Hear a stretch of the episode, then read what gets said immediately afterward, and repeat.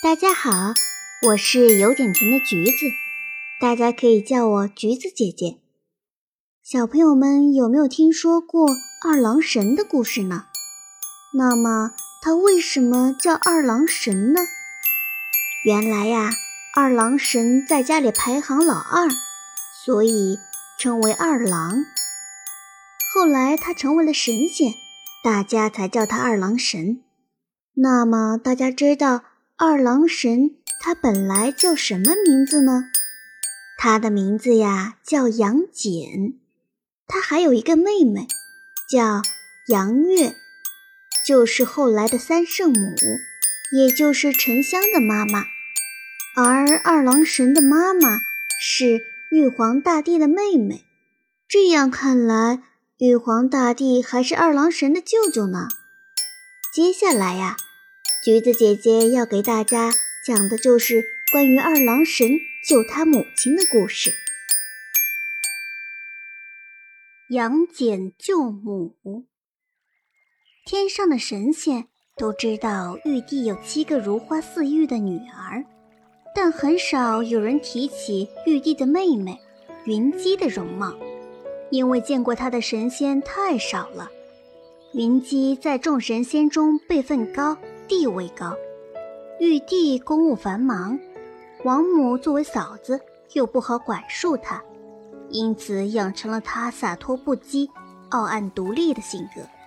众仙天天要上朝理事，七位公主也要织云锦、种鲜花、酿仙酒，只有云姬自由自在，闲来无事，喜欢去北冥洗洗头发，去东海晒晒太阳。去昆仑山堆堆雪人儿，她惊世绝伦的美貌，除了老一辈的神仙，大概只有海边的风、山巅的雪和彩虹旁飞过的小鸟知道了。云姬把四海八荒都游遍了，就寻思着去人间看看。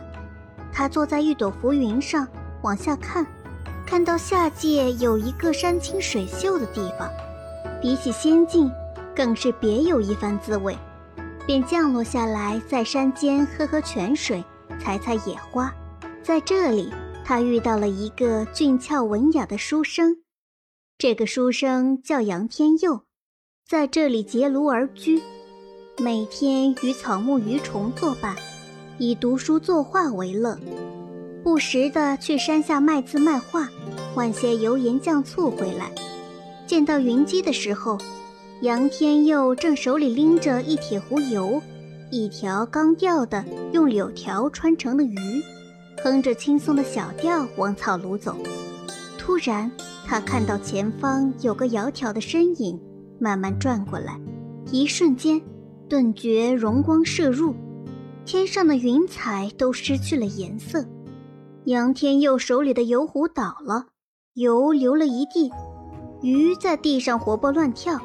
他浑然不觉，喃喃地说：“我这是在做梦吧？人间怎会有如此绝艳出尘的女子？你一定是仙女吧？”云姬璀然一笑，说：“ 你猜的不错，我就是仙女。你怎么知道的？”这下杨天佑连话都不会说了。云姬捡起地上的鱼和油壶，问道。这是用来做什么的？杨天佑狠狠地掐了自己一把，竭力地使自己回过神来，说：“啊啊，这是鱼，这是油，用来做菜吃的。云姬是神仙，不会觉得饿，无趣时也就尝尝鲜果鲜露罢了。这些能使凡人延年益寿、得道成仙的东西，对他来说并没有什么用。”天宫也有无数的美味佳肴，可吃了几万年，早就吃腻了。于是他很想尝尝这个凡人所说的菜。